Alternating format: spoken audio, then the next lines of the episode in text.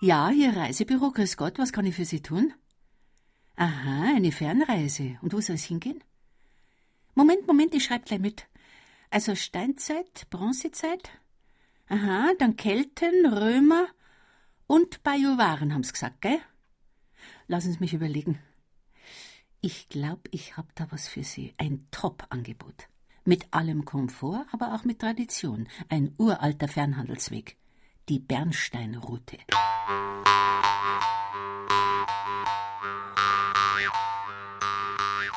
Auf der A9 in die Bronzezeit. Eine sagenumwobene Fernstraße in Bayern. Sie hören ein Feature von Thomas Grasberger.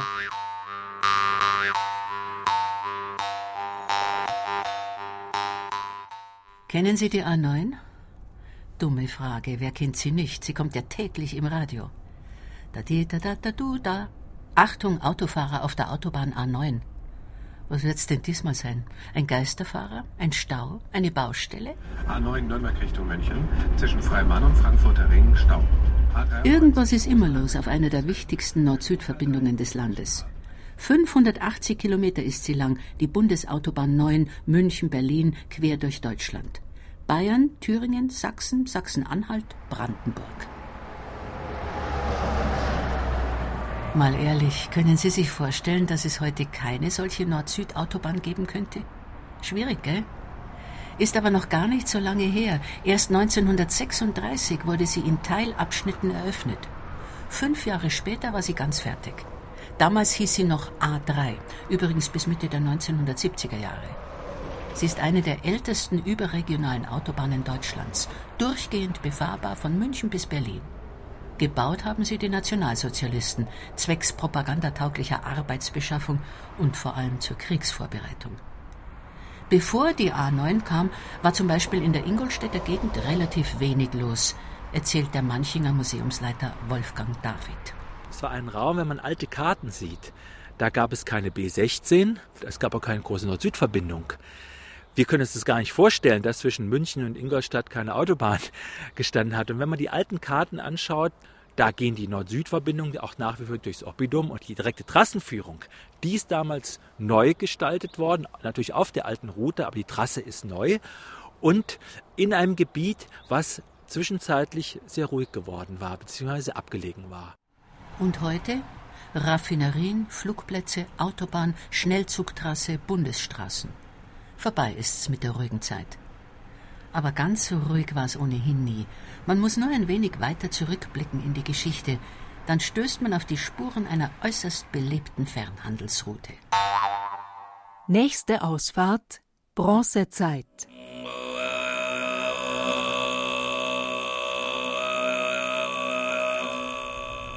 Wenn man auf der A9 in Richtung Norden, kurz vor der Ausfahrt Allershausen, nach rechts blickt, dann sieht man einen bewaldeten Bergrücken.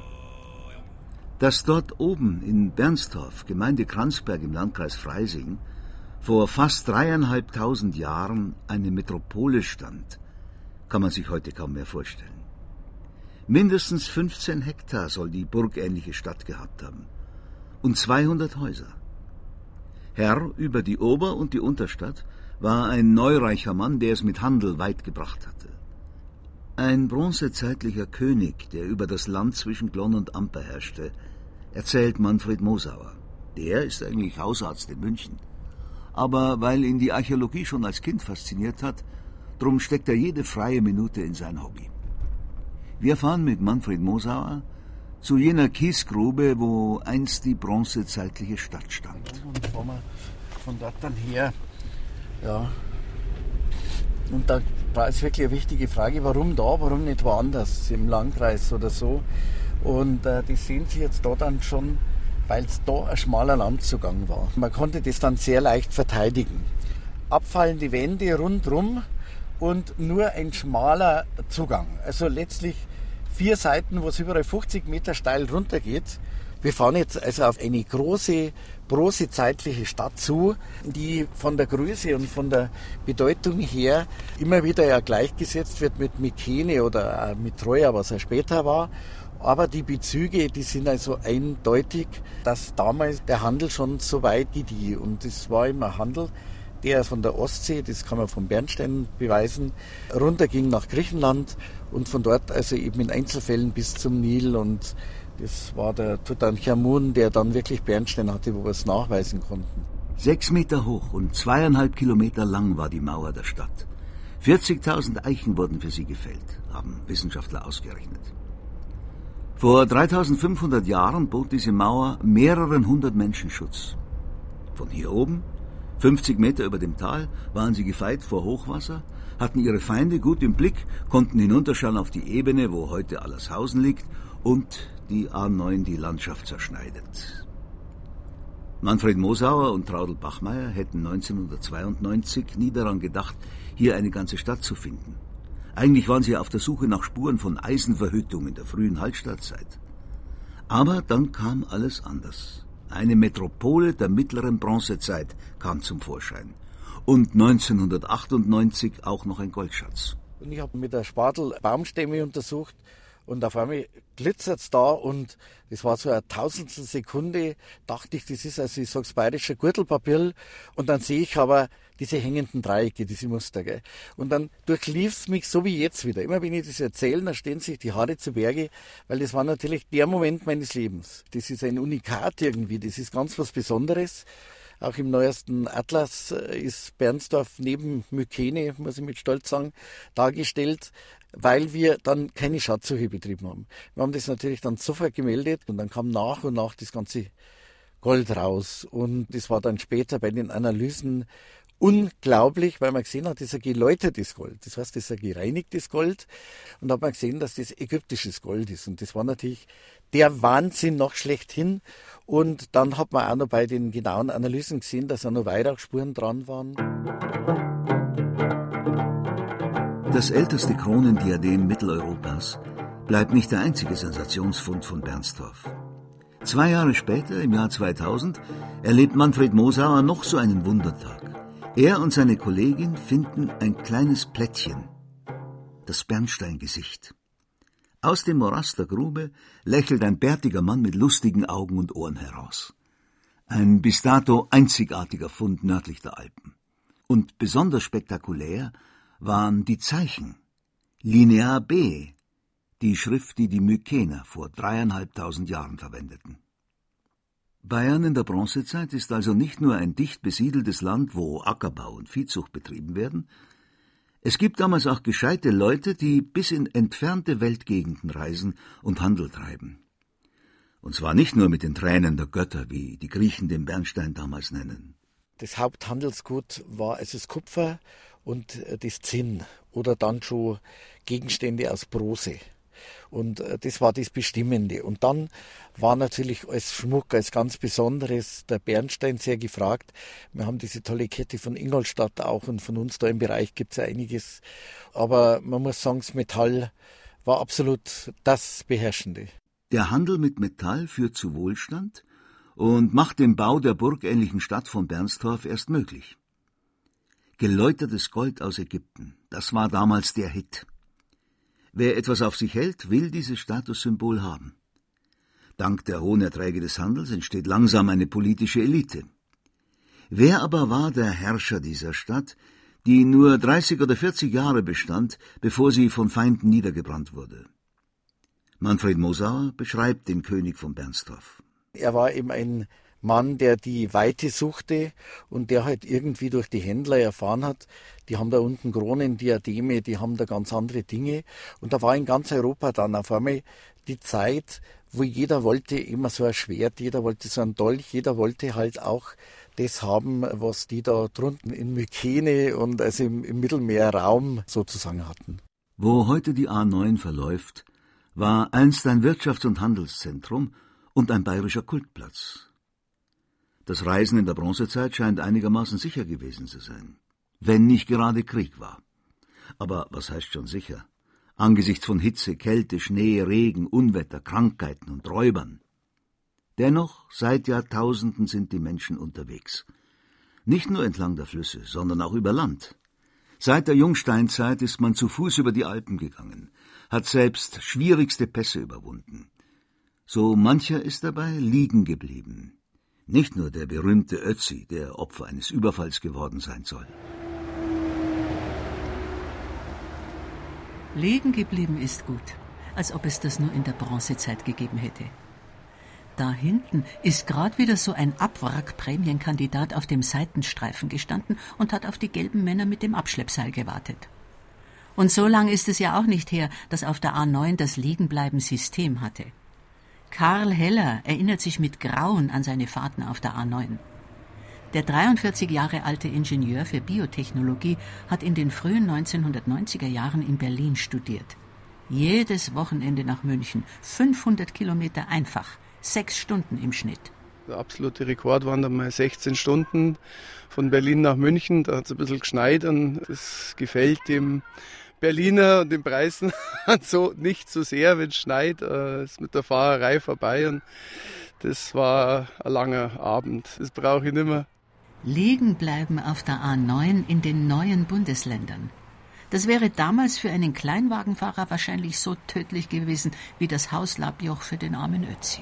Die meiste Angst hatte ich eigentlich immer im Thüringer Wald, weil die Autobahn da zweispurig war, ohne Standstreifen und die Leitplanke praktisch direkt an der Autobahn. Und ich habe halt nur gebetet, weil ich auch oft nachts unterwegs war, dass mir nie was passiert, da keine Panne, weil ich habe mich eigentlich nur durch einen Sprung über die Leitplanke noch retten können. Heutzutage aber ist alles bestens ausgebaut. Baustellen gibt es keine mehr. Also fast keine. Und Staus, naja, man muss halt wissen, wie man sie meidet. Das zumindest ergibt unsere zugegeben nicht repräsentative Umfrage auf einem Autobahnparkplatz bei Ingolstadt. Ab um elf sowas ist Neufahrener Dreieck Richtung Ingolstadt. Nichts mehr. Da muss man vorher durch sein. Alle Tag zweimal hin und zurück Pfaffenhofen, Ingolstadt. Also ich muss sagen, Stau oder irgendwas war noch nie. Ich fahre jetzt da schon 20 Jahre und arbeite da rein. Zeit wir mal wissen, wo man fährt. Ostern wird nicht gefahren, Pfingsten wird nicht gefahren, Ferienanfang wird nicht gefahren, Ferienende wird nicht gefahren. Wir fahren halt dazwischen. Wenn es so viele gescheite Leute gibt wie in unserer Umfrage, wer erfindet dann eigentlich immer diese Staumeldungen im Radio? Naja, ist ja auch egal. Wir müssen eh wieder runter von der Autobahn. Da vorn kommt schon Manching. Nächste Ausfahrt Kelten und Römer.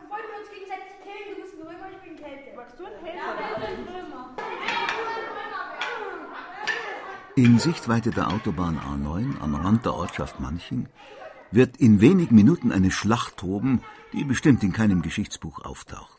Es kämpfen die Kelten gegen die Römer. Barbara Limmer verteilt Umhänge und Schilde und vor allem Waffen, genauer gesagt Holzschwerter.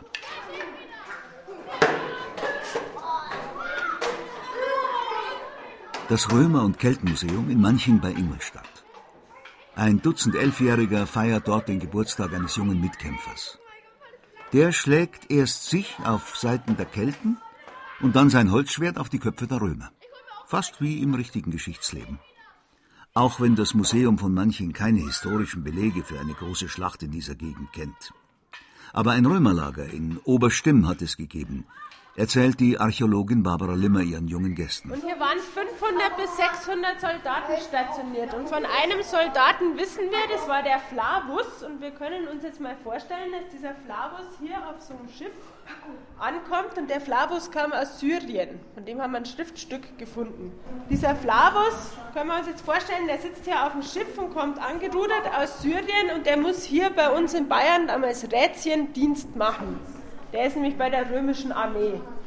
Der Flavus, der hatte bestimmt auch eine Leibspeise und die kann man da hinten sehen. Eine Leibspeise, die aus dem Osten, aus dem Orient kam. Pfirsich. Genau, Pfirsiche. Das war sicherlich die Leibspeise von dem Flavus, denn den Pfirsich haben erst die Römer aus Persien, aus dem heutigen Iran mitgebracht.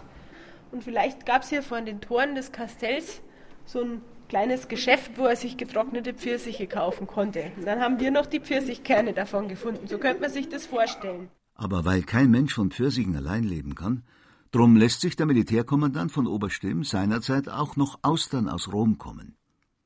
Der Fernhandel mit Ochsenkarren macht's möglich.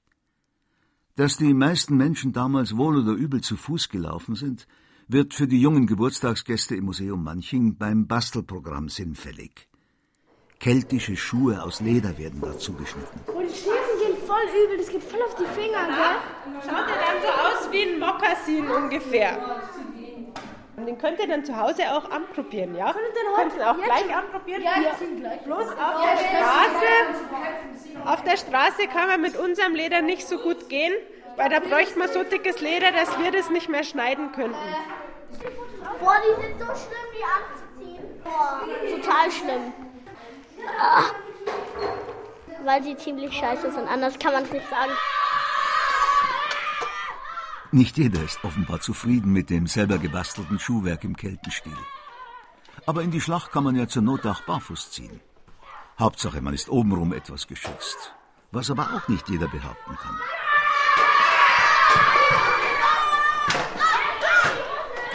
Josef hat mir ins Auge gestochen.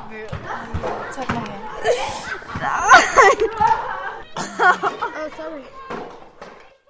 Nicht gegen Holzschwerthiebe, aber gegen Unfälle im Straßenverkehr schützten sich die Kelten mit einer Art Glücksbringern.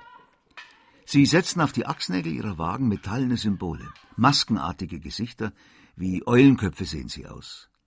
Sie sind zu Wahrzeichen des Hauses geworden und zieren als solche auch das braune Autobahnschild, das auf das Kelten- und Römermuseum hinweist. Die Eulenköpfe sollten verhindern, dass das Rad von der Nabe springt. Sie sollten bei Reisen Schutz bieten, wie heutzutage die Christophorus-Plaketten, sagt Museumsleiter Wolfgang David. Eins muss man sehen, dass gerade in keltischer Zeit Wagen gab mit eisenbeschlagenen Radfelgen, die durchaus flott fahren konnten, dass es durchaus da Unfälle geben könnte. Man kennt natürlich die Wagen vor allem von den Römern, natürlich die Rennwagen. Äh, Es gab an Römern keine Streitwagen, wie oft gemeint wird, sondern Rennwagen und natürlich normale Reisewagen. Und diese hatten natürlich auch ihre Vorläufer schon bei den Kelten gehabt. Nur die Straßen dazu gab es erst in der Römerzeit. Der Schriftsteller Plutarch beschrieb sie so. In schnurgeraden Linien durchliefen die Straßen das Gelände. Sie wurden mit behauenen Steinen gepflastert oder mit Sandaufschüttungen bedeckt, die dann festgestampft wurden. Diese Fernstraßen der Römer wurden mit Meilensteinen markiert. Wie der, der im oberbayerischen Kösching, Landkreis Eichstätt, 1984 gefunden wurde. 2,20 Meter hoch, 44 Zentimeter Durchmesser. Ein steinerner Wegweiser, der uns mitteilt, 52 römische Meilen sind es nach Augsburg, 34 zum Legionslager von Regensburg. Der Ingolstädter Raum war eben schon immer ein Verkehrsknotenpunkt. Mitten im Oppidum Manching, das zu den sechs bedeutendsten Keltenstädten Europas gehörte, war die Kreuzung von europäischen Fernwegen, erzählt Wolfgang David. Es kam Eisen von der oberen Donau bis nach Manching und von Manching wurden andere Dinge wieder weiter exportiert bis nach Ungarn und sogar teilweise weiter. Und es war die Möglichkeit hier natürlich auch umzuladen auf einen Landweg wieder die Nord-Süd-Verbindung zu treffen. Da ist Manching als Stadt eine Metropole. Metropolen und Magistralen, alles schön und gut. Aber was machte der Reisende in der Antike, wenn ihn Hunger und Durst plagten? Es gab sogar in Manching eine sogenannte Raststätte oder Autobahnraststätte der Römerzeit. Im Zentrum von Manching, genau an der Stelle, wo jetzt der Flughafen äh, sich erstreckt, dort wurden in den äh, 50er Jahren entlang der alten Römerstraße und der Kreuzung mit der Nord-Süd-Verbindung wurden die Reste einer römischen Straßenstation ausgegraben. Und keine unbedeutende, weil es ist dort der bedeutendste römische Silberschatz, den man aus Bayern kennt, also von römischen Luxusgeschirr. Der ist damals 1955 entdeckt worden und da ist der damalige Ministerpräsident Högner sogar zum Fundort geeilt. Und nach wie vor ist dieser Silberschatz der bedeutendste äh, Silberschatz an Tafelgefäßen, äh, den wir aus Bayern kennen und der in Katalogen von New Yorker Museen, genauso im Pariser Louvre, immer wieder erwähnt wird. Und das zeigt, wer kam hier an diese Siedlung, an diese Raststation durchaus wichtige Leute. Grüß Gott, auf der 13er war ich. Auf der 13er. Und eine Bockwurst hätte ich gern. 85. Mit Semi? Ja. Zum Teuersten oder zum, Zum, Mit? zum Deusen. Okay. Irgendwo in Bayern an der A9 auf einer Autobahntankstelle. Mobile Menschen kämpfen gegen den Hunger. Deshalb fingern sie Bockwürste aus Warmhaltevorrichtungen, spritzen sich mittelscharfen Senf auf ihre Sakkos und versuchen Semmeln mit einer Silberzange zu greifen, um sie aus ihrem Kunststoffgefängnis zu befreien. Bockwurst darf ich nicht rausnehmen und Semi sind ein Stück weiter hinten, gell? Dankeschön. Alles klar, bitteschön. Tafelgeschirr sucht man hier vergeblich und manchmal auch die Münzen für den Kaffeeautomaten. Olaf Wolf ist viel auf der A9 unterwegs. Der 41-jährige Verlagsleiter pendelt seit zehn Jahren zwischen den beiden Standorten seiner Firma. Zweimal pro Woche München-Erlangen. Aber Autobahnraststätten meidet er lieber, wenn es geht. Ja, also es ist eindeutig, dass die Autobahnrasthöfe im Schnitt überteuert sind. Ich weiß nicht, ob es an der hohen Pacht liegt oder woran das liegt, aber es ist im Schnitt überteuert. Also da kann man wirklich ein bisschen Geld sparen und besser essen abseits der Autobahn. 45.000 Kilometer im Jahr fährt Olaf Wolf auf der A9. In Lebenszeit will er das lieber nicht umrechnen, sonst bekäme er ein schlechtes Gewissen gegenüber seiner Familie. Aber ohne die A9 wäre sein Leben zwischen zwei Standorten gar nicht möglich, sagt er. Gut also, dass es sie gibt. Auch wenn die Fahrerei manchmal nervt. Meistens aber ist sie recht kontemplativ und beruhigend, erzählt Wolf. Er findet dabei Abstand zum Berufsalltag. Das ist eine Frage natürlich, wie nutzt man diese Zeit? Also zu Anfang habe ich Hörbücher gehört und mir gesagt, ja, eigentlich ist es ja auch sinnvoll genutzte Zeit. Dann in letzter Zeit Radiosendung, Podcast, vor allen Dingen eben auf dem iPod. Das ist ein deutlicher Gewinn an Qualität, wenn man plötzlich was machen kann, wo man sagt, okay, da komme ich vielleicht ansonsten nicht zu. Also ist das wirklich ein Zugewinn an Qualität, an Lebensqualität. Weil der ICE eine halbe Stunde länger braucht, nimmt Olaf Wolf meist das Auto, stellt den Tempomat ein und rechnet mit eineinhalb Stunden Reisezeit. Antizyklisch fahren, Stauzeiten vermeiden. Das gehört zum kleinen Einmaleins des A9-Fahrers. Wer so viel auf der Strecke ist wie Olaf Wolf, der lernt aber nicht nur alle Tankstellen und markanten Punkte in der Landschaft kennen, sondern auch seine Zeitgenossen. Hier eine kleine Typologie des A9-Fahrers. Der Schnellfahrer? Ich finde, das ist okay, die sollen das mal machen. Ich versuche, so eine mittlere Geschwindigkeit zu fahren, relativ ruhig und gleichmäßig. Das ist für mich am entspannendsten. Der Bummler. Das ist auch nett, solange die äh, nicht zu sehr den Verkehr aufhalten. Ja. Der Drängler? Wirklich nervig sind natürlich die Leute, die stur links nur mit dem Blinker oder mit, mit der Lichthupe unterwegs sind. Aber gut, okay. Der Verkehrserzieher? Oh, ganz schlimm. Erkennt man eigentlich fast immer schon von hinten. Ich weiß nicht woran, aber man spürt es schon immer. Ja, ist eigentlich ein armes Würstchen aus meiner Sicht. Also wer da glaubt, er, er muss, weil hier 120 ist, wirklich stur 119 fahren auf der linken Spur, ja, tut mir eigentlich nur leid. Möchte ich nicht sein. Nimmt aber übrigens auch ab. Der Oberlehrer nimmt ab. Das war eine Zeit lang auch wirklich schlimm. Aber das wird weniger. Vielleicht stirbt es auch aus. Wäre schön. Ich habe mal einen gesehen, der hat ein Schild hinten, ein Pappschild hinten drin gehabt. Da stand dann drauf, rechts fahren. Der Lkw-Fahrer? Ähm, ja, ich muss sagen, das sind schon die, teilweise schon die armen Schweine, ja. Die können sich das nicht aussuchen, die wissen dann, sie fahren da in den Stau rein und haben gar keine Alternativen, weil Strecken gesperrt sind und so weiter. Ja, tut mir ein bisschen leid. Die Zivilpolizei. mein bester Freund, als ich diese Strecke zu Anfang gefahren bin, habe ich die typischen Fehler gemacht, habe mich zweimal irgendwo blitzen lassen und seitdem sage ich, okay, offensichtlich bin ich nicht in der Lage zu erkennen, wo die Kollegen stehen. Also fahre ich grundsätzlich innerhalb des vorgeschriebenen Geschwindigkeitslimits. Kein Thema. Nächste Ausfahrt Römisches Reich. Daheim, sagt Michael Donabauer aus Mückenlohe, ist es am schönsten. Daheim, das ist da, wo seine 45 Pferde grasen und seine Schafe, Ziegen und Schweine stehen. 20 Kilometer westlich von Ingolstadt. Eine Woche Urlaub in Griechenland, das ist dem 76-Jährigen fast schon zu viel. Obwohl er sich von Kindesbeinen an für die Antike begeistert. Aber er hat sie ja zu Hause, die Antike. Direkt unter seinen Füßen. Mein Name ist Michael Donnerbauer, ich bin Landwirt und als Hobby habe ich seit meinem 10. Jahr die Römer. Die Römer haben natürlich wie Zecken, die lassen mich nicht mehr los und seitdem hänge ich da dran. Äh, ich bin durch einen Dorflehrer da ziemlich in die Geschichte reingekommen und habe nicht gewusst, dass wir einen eigenen Grund und Boden, einen römischen Gutshof haben. Wir haben dann da ausgesiedelt, haben gebaut und dann haben wir da hinten waren wohl ein wenig Steine, dann wollte ich die Steine raus tun und dann, weil wir einen Bagger da gehabt haben, und dann sind Meiern gekommen. Da habe ich sofort eingestellt und habe zu meiner Frau gesagt, wir haben dahinter einen römischen Gutshof. Und hat gesagt, dass ich nicht lache. Gelacht haben damals viele. Ein römisches Landgut will er gefunden haben, der Donaubauer aus Möckenlohe. Als der Boden dann irgendwann sein Geheimnis preisgegeben hat, haben sie nicht mehr gelacht. Rundmauern haben verschieden gewesen mit 80 cm, mit 60 cm.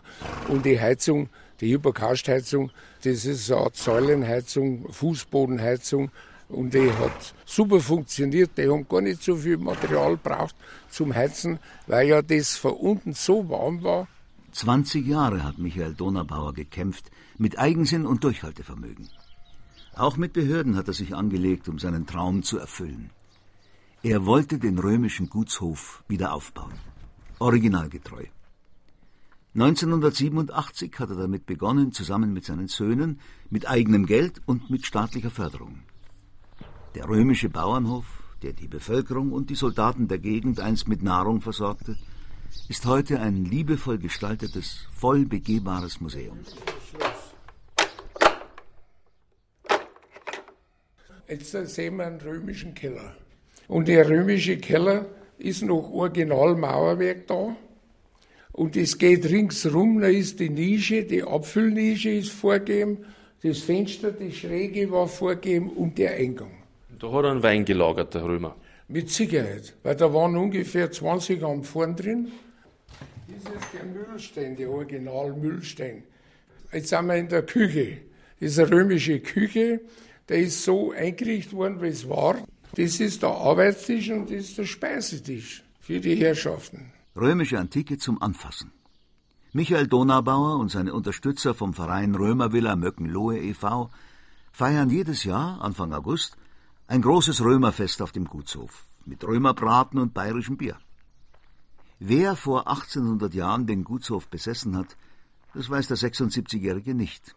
Aber man vermutet, dass der damalige Eigentümer nach 25-jähriger Militärzeit vom Römerkastell Pfünz abgefunden wurde, mit Grund und Boden.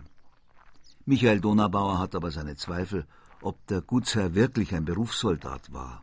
Weil der Besitzer hier, wenn man als Landwirt das verfolgt, also der war dermaßen auf Zack. Also muss er da schon ein wenig geschult gewesen sein in der Landwirtschaft. Wohnhaus, Säulengang, Zisterne, Küche, Keller, Fußbodenheizung. Alles ist genau rekonstruiert in Möckenlohe. Aber mehr noch. Sogar einen römischen Haustierpark hat Michael Donabauer eingerichtet.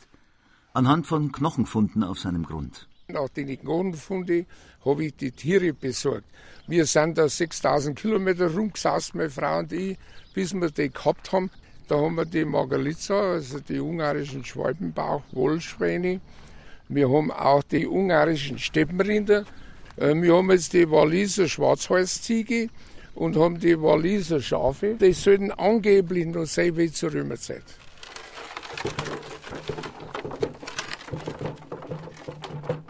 Für Museumspädagogen ist so ein Römerhof mit Streichelzoo natürlich ein Glücksfall.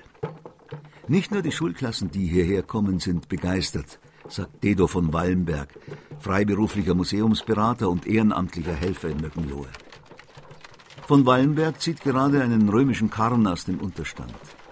Denn einen antiken Fuhrpark gibt es in Möckenlohe natürlich auch. Mit Lastenkarren, mit römischen Rennwagen und einem Reisewagen. Der römische Reisewagen ist eine Kutsche überdacht, maximal vier Sitze mit Kutschbock und er wurde nach einem Relief nachgebaut. Von Herrn Donabau und seinem Sohn. Alle Politiker saßen schon drin aus der Region und beim Römerfest darf dann auch die Limeskönigin mitfahren.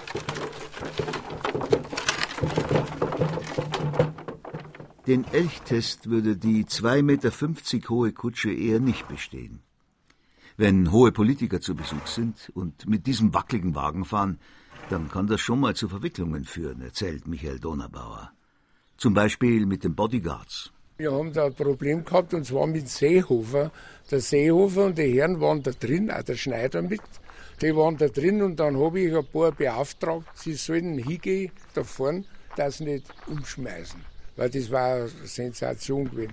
Jetzt kommen natürlich die Begleiter vom Seehofer, was macht ihr da weg? Haben die weggezogen, die haben nicht gewusst, was jetzt da passiert. Sonst hätte ich zu denen gesagt, hängt euch ein bisschen hin.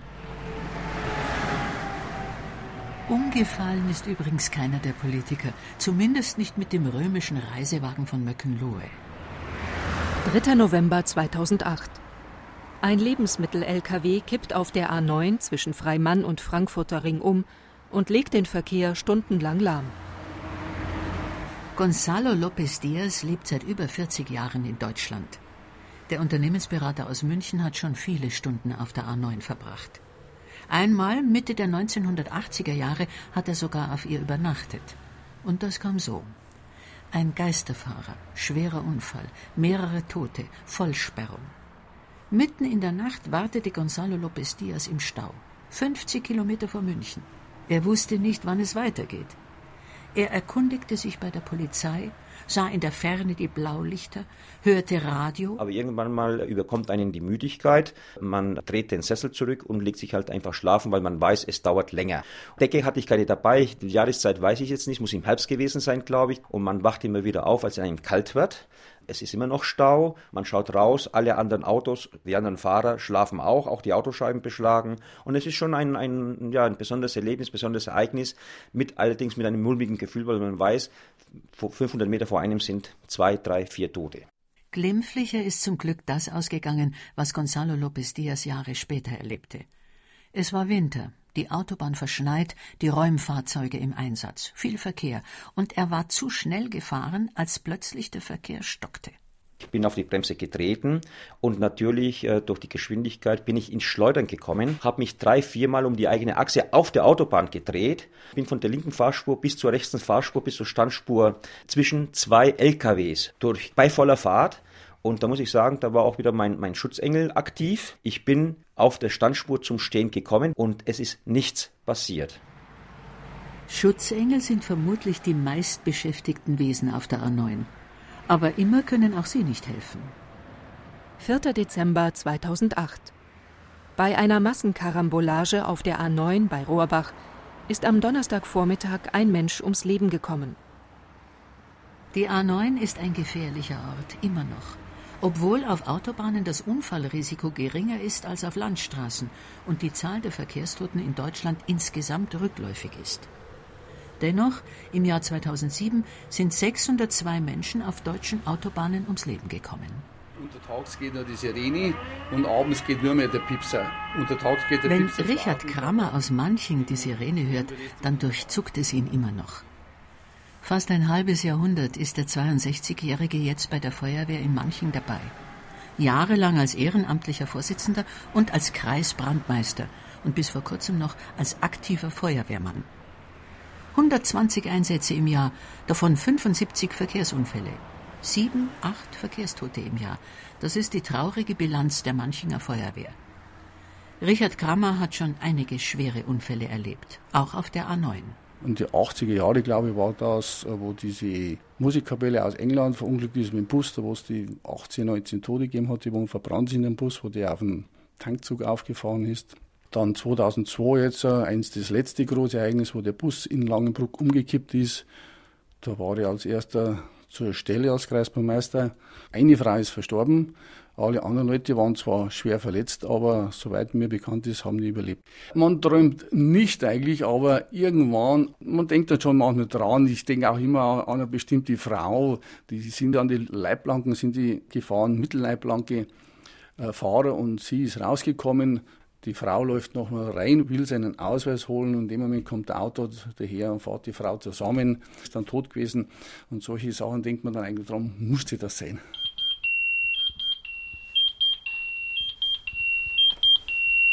Nicht immer ist es gleich eine Katastrophe, wenn der Piepser ruft. Aber das weiß man natürlich vorher nicht. Das Adrenalin läuft in Strömen und als Feuerwehrmann denkt man nur, wie kann ich helfen? Umso schöner, wenn die Sache dann gut ausgeht, erzählt Richard Krammer.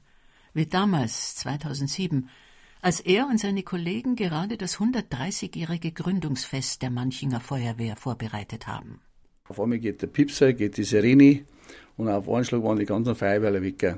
Dann war ich als Vorsitzender da gestanden allein. Und was ist denn passiert? Die Feuerwehrler haben an der Autobahn aus müssen, auf die A9, weil da ein Pferd umeinander läuft da drum. Das haben sie natürlich dann auch eingefangen und haben sie an der Autobahn schön entlang geführt, weil die Autobahn mittlerweile komplett gesperrt war. Nachhinein kann man ein bisschen drüber lachen, weil das Bild natürlich Autobahnpferd gut ausgeschaut hat wie Pontarosa. Nächste Ausfahrt Limes. Pferde auf der Fernstraße. Fast wie in der Antike. In Bayern der Römerzeit gibt es nämlich sehr viele Reiter-Soldaten. Das Reich ist groß, zeitweise größer als die Europäische Union heute. Es will beschützt sein.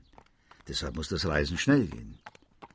Die römische Eilpost schafft immerhin stattliche 300 Kilometer am Tag. Wenn man heute auf der A9 durchs Altmühltal fährt, dann kreuzt man den Limes, die Grenze gegen das wilde Germanien. Und im Hinterland des Limes stehen zahlreiche Kastelle. Ja, also es ist natürlich im Bodenbefund in der Geländemodellierung noch das Kastell nachvollziehbar.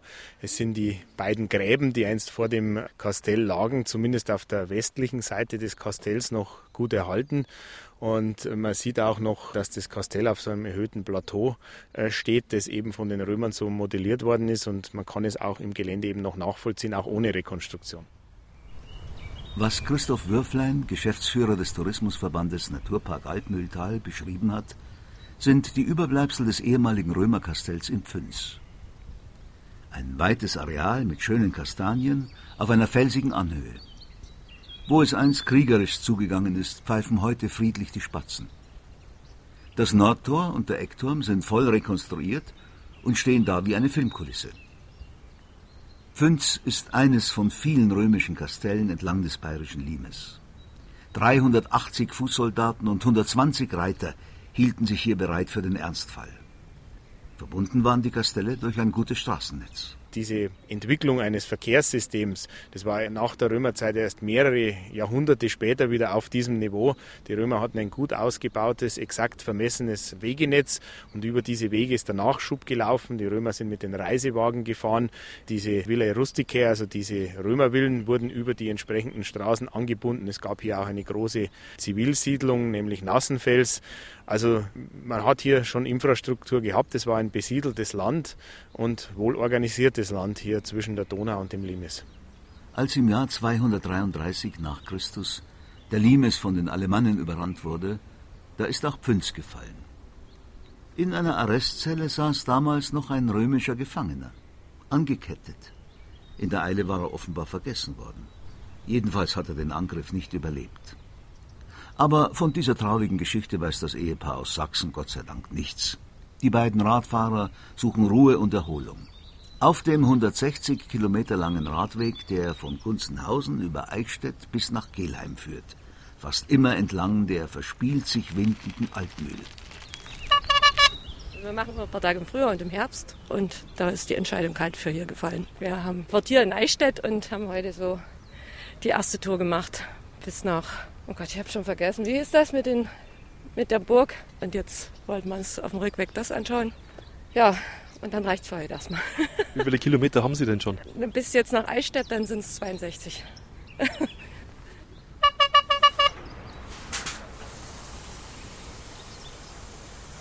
Wir sind zurück auf der A9, dort wo die LKW parken, wo die Tracker in ihren Kabinen vor sich hindüsen oder rauchen, wenn sie nicht gerade an ihren 40 Tonnen herumschrauben. Dort also, wo die Freiheit zu Hause und der Mann noch ein echter Mann ist, sagt man. Es ist eine internationale Gemeinde.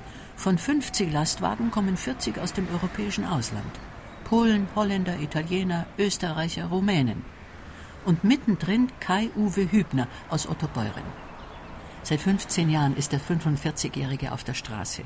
Tiefkühlkost fährt er. Wurst, Fleisch, Milch, Käse in ganz Europa, vor allem Italien. Und die A9 fährt er ungern, sagt Hübner. Vor allem, wenn der Berufsverkehr einsetzt. Dann kommt das Chaos. Und das kann er gar nicht brauchen, denn davon hat er im Alltag schon reichlich. Das Verkehrsaufkommen ist ja immer mehr geworden. Durch den ganzen Ostblock und alles. Es ist eigentlich im Prinzip überall Chaos. Ganz Europa. Das ist ja auch dieser Termindruck von den Firmen. Du musst da sein und du musst ankommen. Und es ist halt ärgerlich, wenn du dann da drin stehst und wenn man die Dummheit anderer Kollegen und anderer Leute sieht, was die für einen Mist zusammenfahren. Also das ist manchmal haarsträubend, sage ich mal. Ja, man muss halt ruhig bleiben, es bringt ja nichts. Ich habe kein Interesse, mit 50 einen zu haben. Also wirklich ohne Witz. Ich bin jetzt 45. Also ich bin ja gespannt, wie lange ich das noch mache. Mal schauen. Pizza nach Palermo, Käse nach Kalabrien, Händel nach Helsinki. Die Welt des grenzenlosen Warenaustausches ist manchmal schon absurd. Also es ist schon manchmal auch, muss ich sagen, lächerlich, was da teilweise auf den Straßen hin und her transportiert wird. Was muss ich Käse nach Italien karren und Pizza nach Holland und also es ist schon manchmal lächerlich. Aber es ist mein Job, es ist so. Was soll ich mir da einen Kopf machen? Ich verdiene mal gutes Geld und damit hat sich das. 3000 Euro netto im Monat, das ist gutes Geld. Auch wenn der Schwabe dafür 250.000 Kilometer im Jahr fahren muss. Frau und Tochter sieht er nur selten. Oft ist Kai-Uwe Hübner auch am Wochenende unterwegs. An diesem Mittwochnachmittag aber geht gar nichts mehr.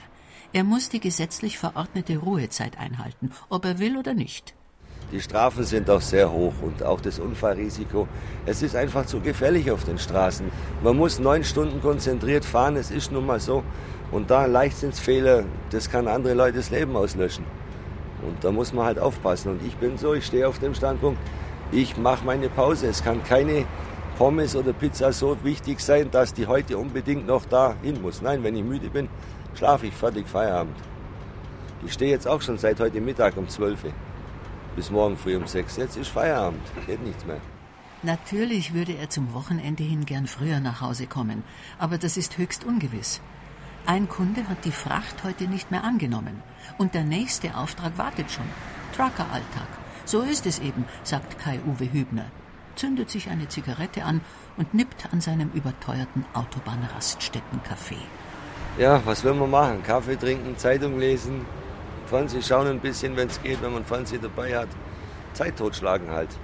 Mir wäre es auch lieber gewesen, ich hätte die zwei Kunden, die ich eigentlich noch drauf habe, hier, das ist 40 Kilometer im Umkreis noch runtergebracht hätte. Aber mei, der hat seine Öffnungszeiten und wenn es nicht geht, geht es nicht. Muss ich mich hier durchschlagen, in Holledau. Man meint, es ist immer recht locker und cool, aber es ist nicht cool. Das ist, Im Prinzip ist ein Scheißjob, sage ich mal ganz ehrlich weil du bist ständig unter Druck und dann wirst du veräppelt teilweise. Du kommst zu den Firmen, dann sagt er zu dir, nee, heute nicht, morgen, dann stehst du wieder da und das hat man jeden Tag, das erlebe ich jeden Tag. Der Geschmack von Freiheit und Abenteuer klingt eher nicht so. Das Leben auf der Autobahn kann ganz schön eintönig sein. Man ist eben ein Einzelkämpfer auf den Straßen Europas, meint Kai-Uwe Hübner. Und bevor er sich dann zurückzieht, gewährt er uns noch einen Blick in seine fahrbare Zwei-Zimmer-Wohnung, in seine Hütte, wie er sie nennt. Ich habe jetzt so eine mittlere Hütte, dann gibt es welche, die haben große Hütten. Aber ich habe zum Beispiel auch zwei Betten drin, also ist überhaupt kein Thema, da zu zweit drin zum Fahren. Und die Frau ab und zu mitfahren, oder? Meine Frau fährt nicht mit. Grundsätzlich nicht. Grundsätzlich nicht, weil sie sagt, sie will das Leben nicht so auf der Autobahn und so weiter. Okay, ich habe jetzt den Nachteil, dass ich halt den Kühler dranhängen habe und der stört halt beim Schlafen, aber es ist halt nun mal so. Ist der so laut in der Nacht wie jetzt? Ja, ich gewöhne, ja, der ist teilweise noch lauter, aber man gewöhnt sich dran. Also man wird eher wach, wenn ich schlafe und man wird wach, wenn er nicht anspringt. Ohne, das ist so. Können wir mal reinschauen. Ja, da ist natürlich jede Menge Platz hier. Zwei Kojen, das ist ja wie ein Schlafabteil im, im Zug. So ungefähr kann man das sehen, ja. Da ist dann alles dabei. Da hat man einen Fernseher drin, einen kleinen. Ich habe oben jetzt da unter, an dem Ablagefach einen Fernseher mit DVB-T oder halt eine CD. Dann habe ich hier meine Klamotten oben drin, meine Anziehsachen. In dem hinteren Fach sind meine Lebensmittel drin. Da unten habe ich meinen Kühlschrank. Und die Stromversorgung ist da, also es ist alles da. Zwei Betten, Vorhang, was will ich mehr? Also ich habe meine Stereoanlage da herin, Musik, alles da. Also es passt schon. Ich bin zufrieden mit dem Ding. Schon okay. Und hier hinterm Steuer verbringt man dann in der Regel acht Stunden, zehn Stunden. Ja, im Schnitt zehn bis elf Stunden. Und dann halt der Rest des Tages dann hinten drin im Bett oder Parkplatz oder je nachdem. Und an das Geräusch, die Geräuschkulisse der Autobahn und dann noch den Kühler hinten, an das gewöhnt man sich. Ja, da gewöhnt man sich auf jeden Fall dran. Ich mag zum Beispiel, wenn ich schlafe und der Kühler springt nicht an, dann werde ich wach. Also das ist Gewöhnungssache. Ein Leben in Hütten, fast wie in prähistorischen Zeiten. Wenn nur der Lärm der Autobahn nicht wäre. Aber es geht noch viel lauter. Zum Beispiel am Kindinger Berg, dort wo die A9 aufgefächert die Alp ins Altmühltal hinunterführt und wo die ICE-Trasse für Schnellzüge verläuft.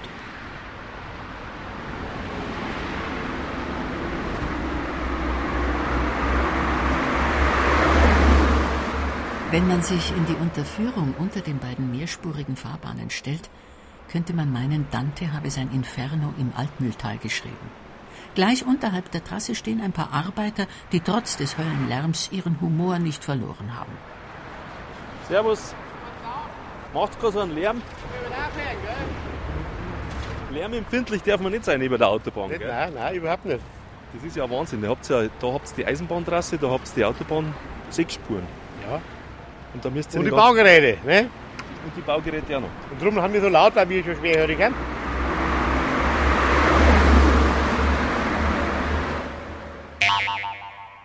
Nächste Ausfahrt Frühmittelalter.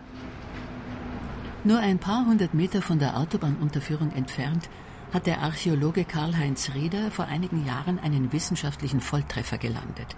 Es war wie ein Lottogewinn, sagt Rieder, damals im Herbst 1990 in Kematen gegenüber der Ortschaft Ilbling am Kindinger Berg. Da wurde ein Feldweg zurückgebaut, eine kleine Flurbereinigungsmaßnahme, aber mit weitreichenden Folgen.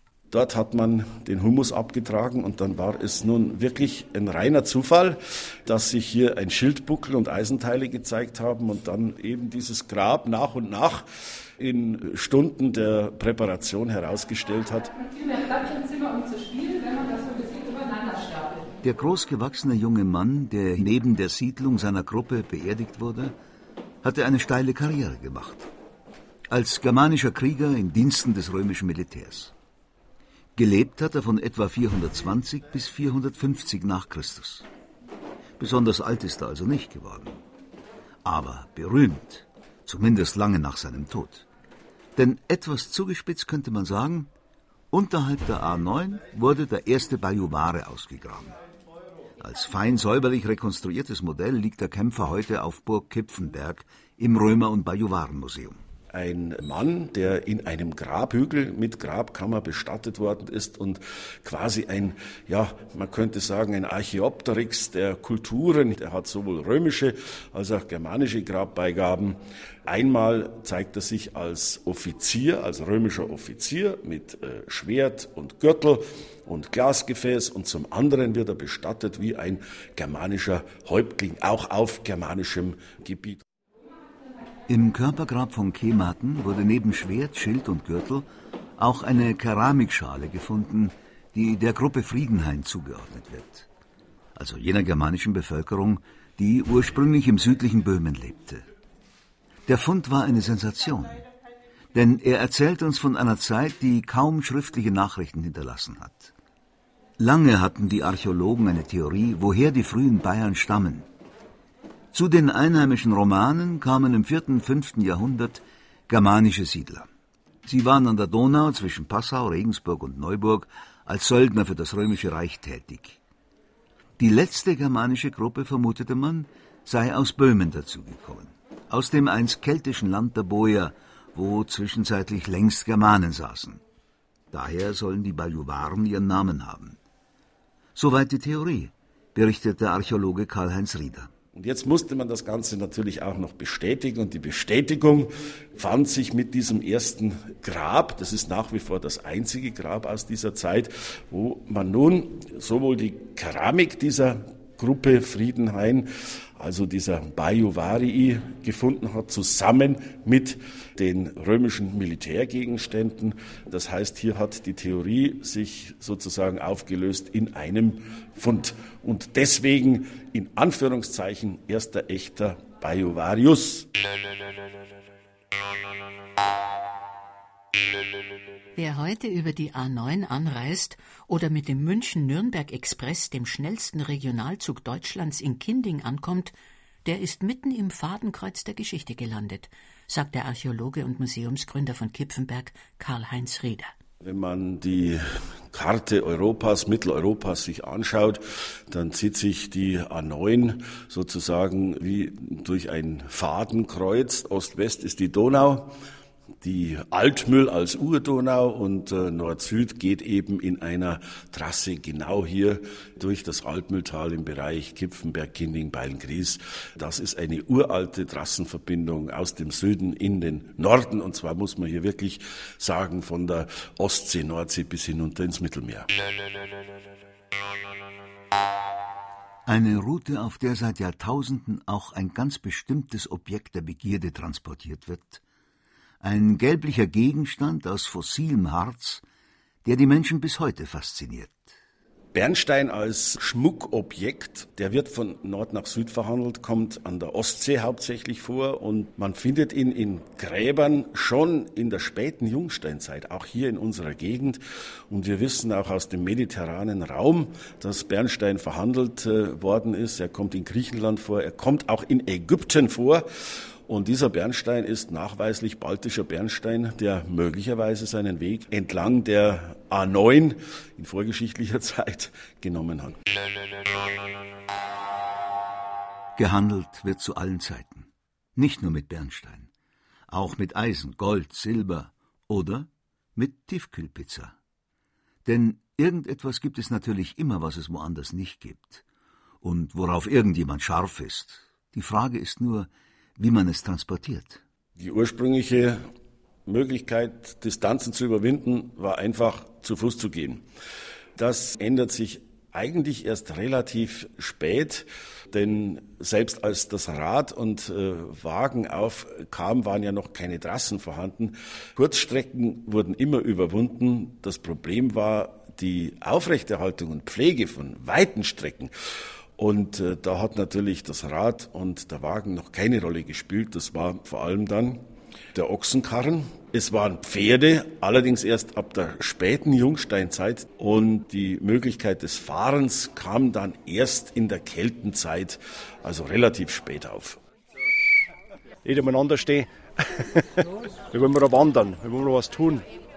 Die Herrschaften vom Bayerischen Waldverein, Sektion Passau, kommen gerade aus dem Museum Kipfenberg und sammeln sich zum Abmarsch. Recht ursprünglich wollen sie es angehen. Fast wie in der Jungsteinzeit, ganz ohne Rad und ohne Wagen. Einfach nur zu Fuß. Auf den Spuren unserer Vorfahren, entlang einer faszinierenden, jahrtausendealten Nord-Süd-Magistrale.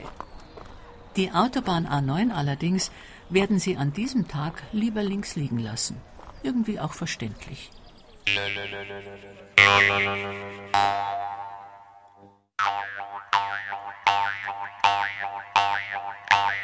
Auf der A9 in die Bronzezeit.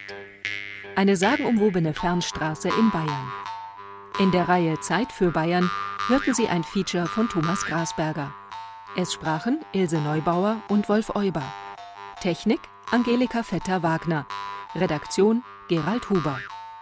Diese Sendung ist auch als Podcast zum kostenlosen Download verfügbar unter bayern2.de.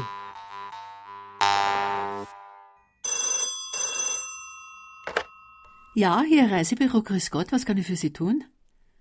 Ah, Sie sind's, sind schon wieder da von Ihrer Fernreise. Und? Wie hat's Ihnen gefallen? Ja, so ist recht. Ja, schauen Sie doch wieder mal vorbei. Auf Wiederhören.